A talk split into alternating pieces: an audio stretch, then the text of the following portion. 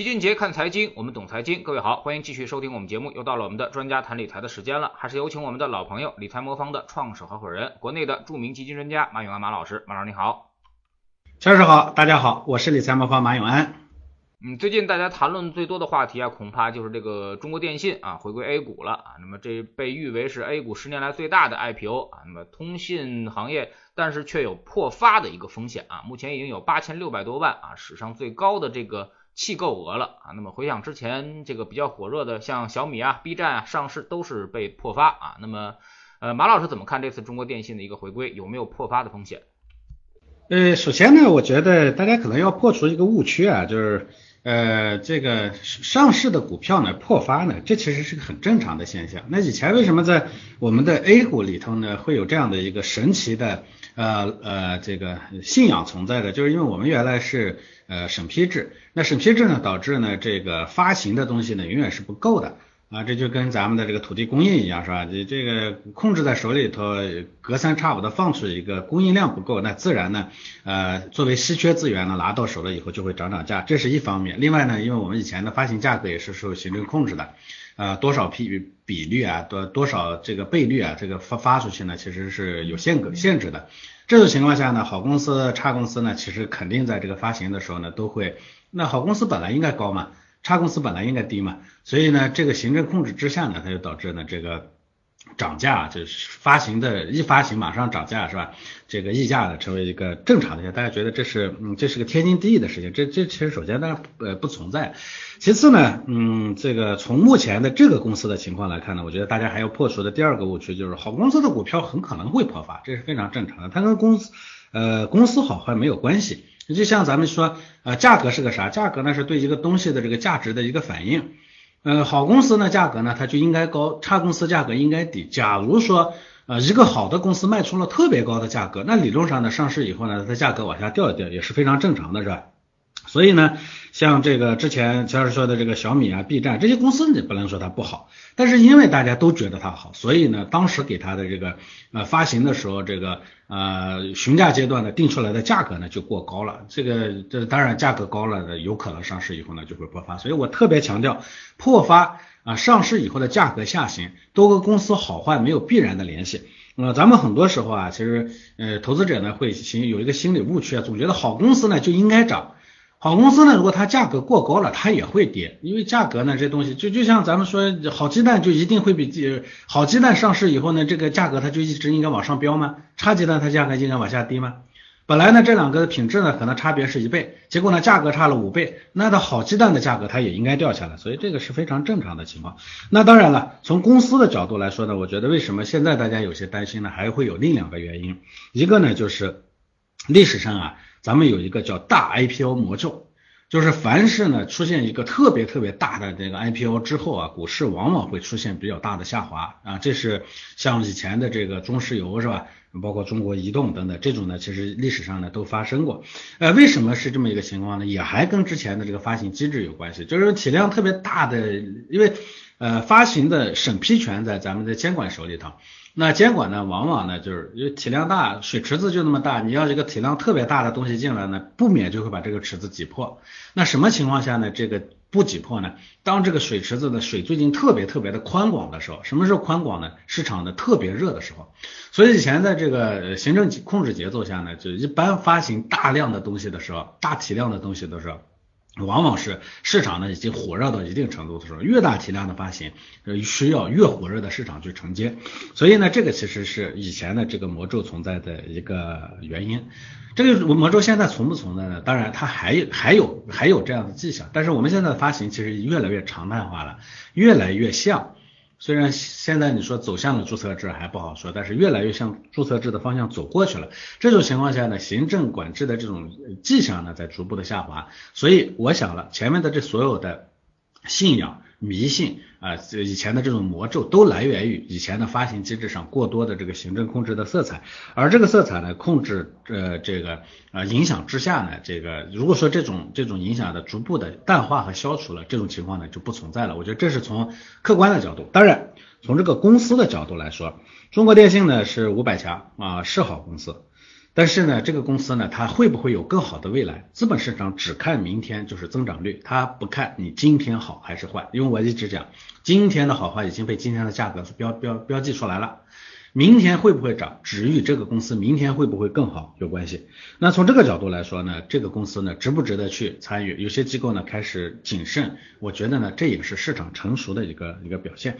所以无论从哪个角度来说，我觉得大 IPO 的发行呢没有必要那么多担心。但是呢，大 IPO 的发行呢，很多人担心，表明我们这个市场呢还在理性范围里头，同时这个市场呢越来越成熟啊，我觉得这是一个基本的标志。当然。打新稳赚这件事情，大家心里要越来越打个鼓了。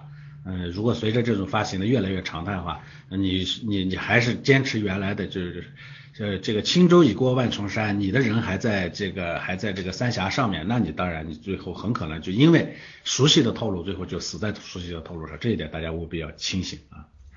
嗯，那么其实大家 最近来说的话，发现一个问题啊，就是打新越容易的公司啊，那么好像破发的概率越高啊。马老师说有没有这种规律呢？这当然，这呃，这是个这是个交易规律，就是打新越容易呢，说明这个这个这个这个票呢，大家现在对它的价格的认同度没有没有就已经没有那么高了。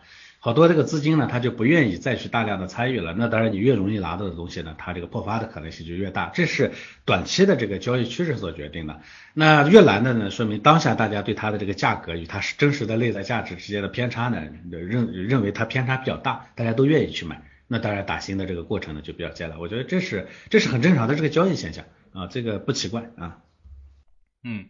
那么我们也看到了啊，那么其实呃这还只是一个冰山一角啊。刚才马老师也说了，说教育股啊，这个很多的这个教育股啊，今年其实已经开始下跌，而且是政策改变之后呢，可能基本面已经不存在了啊。但是很多的这个散户啊，却冲进去接盘啊，还不停的抄底这些教育股啊。那么呃这个让人很诧异啊。马老师能不能解释一下这种情况啊？那么是不是还有人心存幻想，或者在投资中呃有这种误区会越陷越深呢？呃，是的，所以这其实我也反复跟我们投资者讲的一个问题，我说这个世界呢正在快速的变化过程中，千万不能拿过去的老逻辑来套现在的新现象。呃，就像我前面讲的，这个轻舟已过万重山，你还在三峡的上面，那历史证明，这个最后呢死在新时代的浪潮下面的，往往是旧时代的这个习惯的获利者。所以这一点上呢，我觉得大家要理解。但是，呃，为什么大家愿意在这个时候冲进去，还是源于对这种。变革认知不足，就总感觉呢，这个还是会是老一套，对不对？呃，像肖老师前面说的这个，呃，什么教育股啊，是吧？类似于这种，嗯，那都已经人家人家很多很多很资深的机构，像什么桥水、高瓴啊，这些都已经早早减仓了。你这个散户呢，你还不信邪，还非得要去呃相信那一套，说跌下来它就一定是机会的这一套啊，还去啊冲进去，还存在着这样的幻想，我觉得。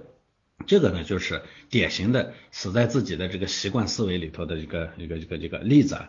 呃，心存幻想是为啥？是因为心存贪念啊。你觉得便宜了是吧？呃，掉下来就便宜了，它一定会涨上去。呃，但是会不会涨上去啊？这玩意儿呢，我觉得呃可能够呛是吧？呃，七月底呢，抄底教育股的那些人，我判断可能很多呢都是炒短线的是吧？呃，那是投机客。呃，投机呢，当然有一夜暴富的可能性，但是我也讲过，嗯，你投机呢，最后肯定死在这个投机上面。最伟大的投机家是吧？这个这个这个这个呃历史上呢写过那个呃这个股票大作手回忆录的那一位是吧？呃，曾经的财富呢，最多的时候占到美国的 GDP 的几分之一，那是标准的富可敌国。那么厉害的家伙，最后也都死在这个投机上，最后呢，呃，破产跳楼是吧？所以这事儿呢，我觉得成功的概率比比较低啊。当然，呃，很多人呢想，他是说我没想着投机，但是他是他本质上是投机，为啥？因为他有个很深的侥幸心理。从价格角度考虑呢，觉得教育股跌的差不多了，是吧？现在买入呢，持有，等着上涨就行了。所以前天还是这样，你总觉得这个事情它是一过性的事件，那不一定是吧？双减的风声愈演愈烈，过去很多政策都是动刀子割肉，他总觉得这次肯定不会是一棒子打死。但是二十三号文件就是就是很决绝，所以呢，现实给大家上了一堂生动的教育课，市场是不可预测的，而且你千万别跟趋势作对，是吧？买了教育股和中概互联的散户和基民，肯定为自己的这个幻想付出了很大的代价。啊，吃亏呢？我觉得吃亏还是在一套没有一套完整的能坚定执行下去的投资策略，本质上都是一个投机策略。人没有一套纲领引导，很容易陷入误区。就像我前面说的，啥都没有的时候，你总相信过去的历史经验，对吧？哎，就像这个人人在无助的情况下，总会去信神一样，是吧？没什么东西了，你只能去信那点东西，但那个东西它。呃，历史在不停的重复，重复的不是表象，是后面的规律啊。你不能说历史上发生了某某年某月某日呢，两个国家打起来了，下一次他一定在那个时间点上又打起来，这不现实。但是促使他后面打起来那些规律可能还是存在的，是吧？所以不能看着表象去解决问题。那就像这个基金一样，每年基金排行榜的前十呢，都会是第二年大家争抢去抢购的大热门。它其实不管长期还是短期。历史业绩的好坏和未来业绩没有任何关系，这我一直讲的。很多人拿这个事情来怼我啊，说不可能，你要去做一些数据啊，同志们，不能光光光这个光光去光去做杠精啊，你杠这个东西没有用。我做基金经研究这么多年，我说的这个规律，好多人不相信啊，不是好多人不相信，百分之九十的人不相信这一点。我说那个历史业绩跟未来呢没什么关系，无论短期还是长期，基本上没什么人相信。但这就是数据告诉我们的事实。呃，所以我们要相信逻辑啊，相信理的，相信道理，对吧？我原来拿那个美国的数据做过做过做过研究，嗯，前五年和后五年没什么关系，而且后五年业绩好的，甚至前有有有有将近小一半，有百分之四十二在前五年里头的业绩是垫底的。中国也是一样的，呃，大部分的时候呢，这个前几年好的基金，后两年业绩肯定是变得一般，这是个非常平，就是这后面的规律叫均值回归，它是个非常稳定的规律，是吧？呃，所以有些人呢觉得去年排名靠前的基金值得买啊，别人也这么觉得，大家跟风集体买入，搞得这个基金呢非常容易这个第二年规模扩张是吧？业绩呢一下就回调，而且市场经常在轮动嘛，你前面好的时候，意味着你踩的那个点，那第二年多半那个点就错过去了，对不对？所以呢，市场风格变了，你基金又不可能跟着人家风格天天转来转去的是吧？那最终业绩它肯定就会这样是吧？呃，大家可以参考张空的基金去年和今年的业绩，就能明白我说的这个道理。所以。投资啊，这里头啊，根本的原因，我觉得心存幻想的原因，心存幻想和存在着迷信。心存幻想总是有贪念，存在迷信就是总总总会拿过去的面上的东西呢，呃，这个当做这个当做这个真正的规律，是吧？呃，然后呢，简单的这个 copy 过去的这个做法呢，就想在里头呢赚到钱，哪有那么简单的赚赚钱的策略东西是吧？本质上就是没有策略，所以没有策略的投资者，他不能评估风险回报比。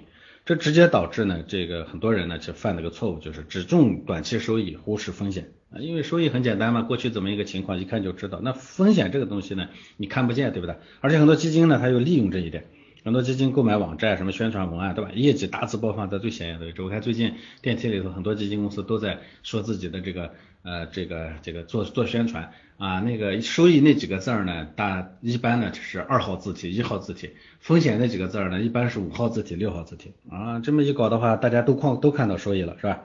啊，觉得很多基金说，过去两年百分之一百二十的收益，过去两年呢，我过去五年呢，我多少多少的收益。且不说我前面讲的，这跟未来没有一毛钱关系，就算有关系，是吧？那后面的风险你没看见呀，是吧？最大回撤基本上都在百分之三十、百分之四十以上了，谁能担得住？所以这基本上我觉得。误区很多，根源性的原因总结就是心存贪念，没有逻辑啊，这我觉得是根本性的问题。嗯嗯，我之前也看到过一篇报告啊，那么甚至有人说，呃，当年买市场后百分之二十的基金啊，那么第二年能够跑到前百分之二十的概率是最高的啊。那么马老师怎么看？如果反着买行不行呢？呃，其实这又是另一种意义上的这个刻舟求剑了，确实。呃，经常会有这样的情况，而且私募里头这种情况还经常发生，就是呃前一年的冠军基金第二年垫底了，前一年的垫底的基金往往在第二年呢窜到前面去了，但这个事情也不绝对。我刚才讲过美国的历史呢，是那个那个是我做过的回测，就是呃前五年和后五年里头，前五年排在前五十的基金，呃前前百分前五分之一的基金啊，后五年里头基本上很均匀的分布在各个档次里头，但是呢。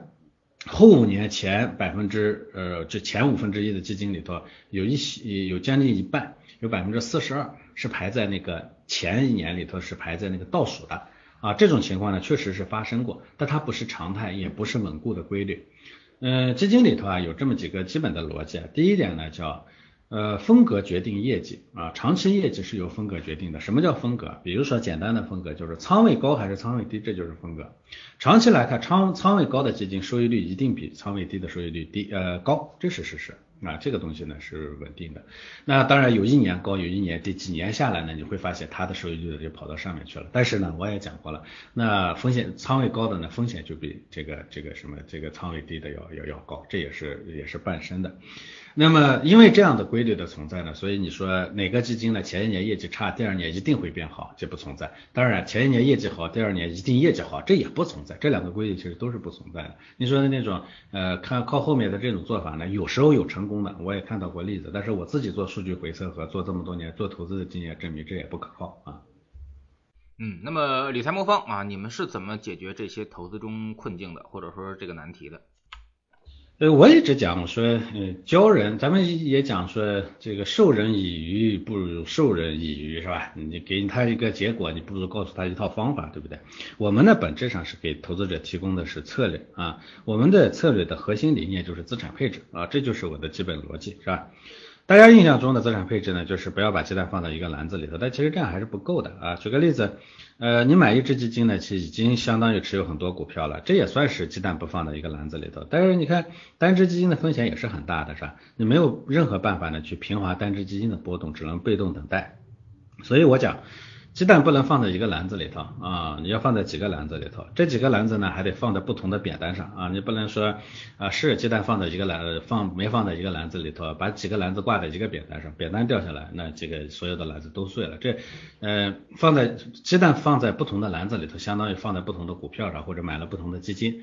但是呢，如果光买了一个市场的基金，比如说都买的 A 股的基金，那高度同质化，这就相当于你买了一个扁担，对吧？所以啊，这个我们一直讲说我们。给大家提供的是个策略，这个策略叫什么呢？叫资产配置。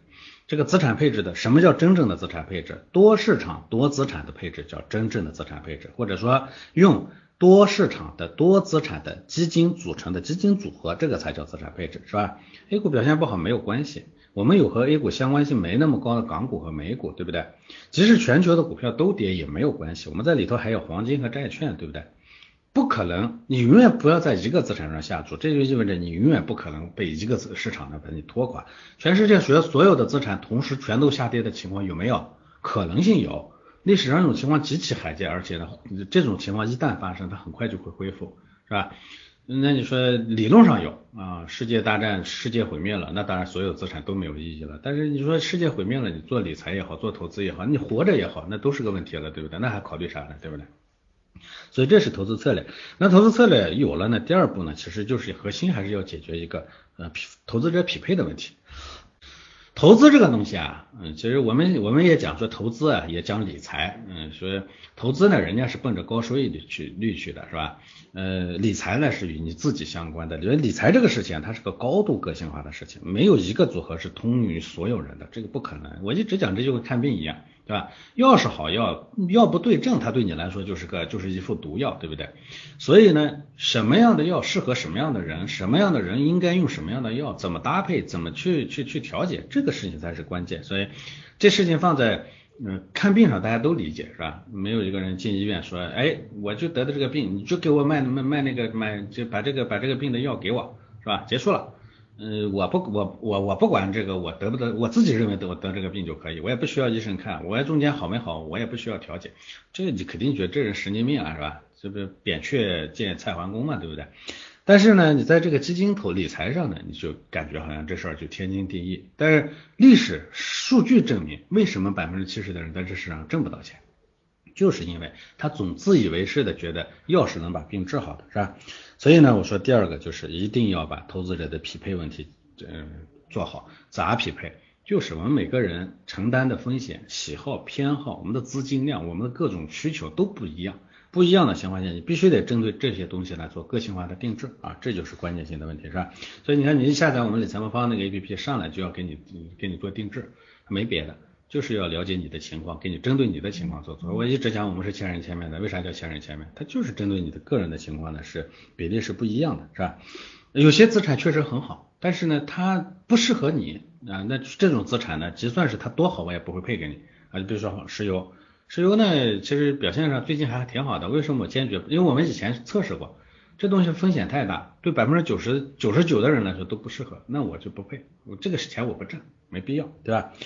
呃，这两步做完呢，基本上我觉得大部分投资者就可能能长期持有，不不轻易退出市场了。当然也有例外，例外，因为光有正确的方法不行啊，对吧？就跟看病一样，我告诉你一套正确的方法，我也给你开了正确的药，但是中间看病他不可能说药到病除，对不对？这有个过程，治着治着没信心了啊，这时候呢你就可能就放弃了，嗯，弃疗了，弃疗了，那最后也也也解解解决不了问题，对吧？所以我们这里头还有个叫伴随式服务，哎，中间情绪波动了，我要告诉你这为什么不波动，不需要波动。啊，如果这个波动确实是很严重的，我会告诉你怎么去调整一下，让它更舒适一些，是吧？这些问题都做完了啊，我们叫个性化定制、伴随式服务都做完了，这一套组合拳打下来，我觉得呢，这个理财的问题才真正解决了。一定要理解，这世界上没有一招两式快速就能把你的理财问题解决的方法。凡是那种说听我几句话就能把你的理问理理财问题解决了那种，都是胡说八道，你就可以把它踢出门去了。你挣钱有那么简单？这世界上咱们还工作干什么？对不对？所以它一定是一套符合的方法，最终才能把理财这件问题解决了的。就像齐老师在跟我们这些投资人呢做这么久的沟通，跟我们的这个听众呢做这么久的沟通，这就是个非常复杂的了解市场、解读市场、建立信任、陪伴你做你你的过程。很多人可能通过投呃齐老师这边呢也能挣也挣到钱了，为啥？那是功夫就是在这么常年呃孜孜不倦的不懈的这样的这个了解、构建、陪伴。服务的这个过程中，这个过程呢才把你的解决了。你说哪哪里去来来这个理财大神说你就听我的，我两分钟就把你的问题解决了，哎一劳永逸，我就是大神，胡说八道，嗯你贴到一边去就可以了啊。但是在我们平常跟大家沟通的过程之中啊，其实很多人最大的一个问题可能就在于，呃，如果我是均配市场的话，那么如何保证我的超额收益，或者说是我还有没有这个超额收益可以拿啊？这点上，我觉得咱们确实还是要建立一个平常心。对于我们大部分人来说，你这个你的现状是啊，你根本就没有拿到平均收益。你先别说超额收益，这个呃，阿里跟那个这个这个这个呃西南财经大学做的调研啊，这个呃，即便是去年这样的市场里头，投资者理财收入平均家庭的理财收入大概只有百分之二点四啊，股市去年很好是吧？二点四。嗯，全家庭的总体的这个财理财呃财财产性收入啊，只有二点四，而且这里头呢分布极其不均衡。嗯，这个大部分的人呢，这不说二点四都没有啊，有少部分人呢挣的超过百分之五啊，一部分呢大概在啊零到五之间啊，很大一部分呢还在零以下。所以这就是现实。我知道大家都想挣超额收益，但是实际上啊，我可以讲，经过几年下来，百分之九十以上的人，你别说那个超额收益了，连平均收益都没有拿到。是吧？所以我们先把目标定的现实一点，拿到平均收益。啥叫叫平均收益？这个经济增长它有一个内在增速，这个增速呢等于名义 GDP 加那个通货膨胀率，或者说叫我们叫名义 GD 呃这叫叫叫实际 GDP 加那个通货膨胀率，或者我们叫名义 GDP。那实际 GDP 的增速呢，这几年呢大概是百分之六啊，通货膨胀率大概是二左右，那加起来呢大概就五就七到八，对吧？这就是我们的这个经济增速。所谓经济增速，那是所有全体国民的共同努力下实现我们的国家总体的这个财富增长的速度，对不对？你首先呢要拿到这个增增增速，这就意味着你起码没有被别人盘剥，你没有因为财富的分配，钱就那么多，你少分了，一定有人多分了，对不对？你起码先要做到，你别被人家落下，对吧？你在这里头呢是跟得上的，你别不是被人家割羊毛的那个，对吧？嗯，但是你们自己去算一算，你们家庭的财富有几个人平均的这个所有的家庭财富都算上实现了这个？因为社会的总体财富增长，它是把所有的财富都算在里头的。有几个家庭是实现了这个的？没几个家庭。所以啊，咱们现实一点，先把这个目标定成平均收益率。那么，计算是均配，它也它也很可能能实现这个平均收益率。但是呢，均配里头有个最简单的问题就是。均配的风险其实还是不低。我前面讲的这一套资产配置的体系，如果是固定的，它的风险水平仍然不低。我拿最简单的那个股债的这个配置来说，股债呢配置下来，如果一半股一半债，呃，长期的这个平均收益率大概在百分之十到百分之十一的样子。但是它的风险呢，大概最大是在百分之二十四左右，就是最最极端的情况下，亏损会过百分之二十四。我也可以讲，没有几个家庭，如果把你主要的钱放在这上面的话，能超过百分之十五以上的亏损，没几个家庭能撑得住。所以你你会你你最后的结果就是什么？如果你做一个简单的均配的话，你可能在上面只能放你十分之一、二十分之一的家庭财产，那一部分是是是赚到平均收益了，但你其他的钱没没出可去，你放在银行里头，银行只能给你百分之一点几、百分之二的利息，那最终你还是跑不赢，对不对？所以啊，理财里头基本的逻辑是要选择合适的方法，一定要把主要的钱放进去，放进去你才能跟上财富增长的自然增长的脚步。但是呢，均配不行。所以这里头呢，第二个解决方法就是我们虽然做的是配置，但我们做的叫主动全天候配置。我们在这个里头呢，不光是说把简单的把资产呢平均配在那个地方，我们会根据市场的变动呢会去做调整。所以我们所谓理财魔方所谓的调仓，调什么？调来调去，它就是调说某一类资产的风险增加了，或者收益。收益减小了，或者风风险增加了，我就应该把它比例下调。如果一个资产的，这个收益可能增加，但是风险可能减少了，我就应该把它的比例适当上调，先平衡后调节，平衡保证拿到平均收益，调节保证拿到超额收益，或者进一步把风险降低。我们的做法是把风险降低，为啥呢？我前面讲了。你均配以后呢，十一、十二的收益率也还可以，对不对？但是呢，风险过高，你这中间照样拿不住，折腾来，要么拿不住，要么是不敢放主要的钱。风险我降下来了，这我也是我的功劳。我可能最后组合的收益率仍然是十到十一，但是我的风险呢降到十五百分之十五以下了。那好，这里头就两个后果，你第一，你待得住；第二，你敢把主要的钱放进去。家里头，比如说你百分之七十的钱挣到百分之十、百分之十一，就像我们过去几年一样，我们大概挣到百分之八。你挣到百分之八了，那你轻松的跑赢大部分家家家庭了。社会就是这样，它残酷，残酷在哪儿？家庭的地位就是建立在财富的分配基础上。你别说别的，那些东西呢，其他的所有的东西最后都体现在财富上。嗯，这个财富上你没有落下去，你的这就是你的家庭地位它就是没有落下去。换句话说，如果你家庭财富老被别人剥夺，你说，哎，我这社会地位是稳固的，那是胡说八道，就要自欺欺人，所以这是不可能的。所以是这么一个做法啊，这样才能保证我们呢不说拿超额收益，但我们的平均收益能稳稳的拿到。好，非常感谢马老师今天做客我们节目啊，那么也是跟我们说了一下这个投资的一些话题啊。那么其实呢，做到投资赚钱很容易啊，那么你只需要 想这个市场平均收益就行了啊。我只要拿到一个市场的一个平均上涨的，大概呢长期来看就是百分之十啊，那刨除通胀之后百分之六点多啊。我只是只希望拿到这个收益，那么我就直接就买到指数，然后什么也不动啊，那么就能拿到这个收益。但凡你有一点贪念啊，那么想多拿一些收益啊，那么这可能就会让你万劫不复。很多人其实都死在了这上面啊。那么也就是说，我多想得到一点收入，但结果呢，不但没有多得到收入啊，甚至原来的收入也没有了，你还自己亏损了很多钱啊。所以说，我们还是应该把心态放平啊，那么尽量的减少市场的波动啊，通过组合的方式，然后呢获得长期回报。非常感谢马老师，再见。好的，再见。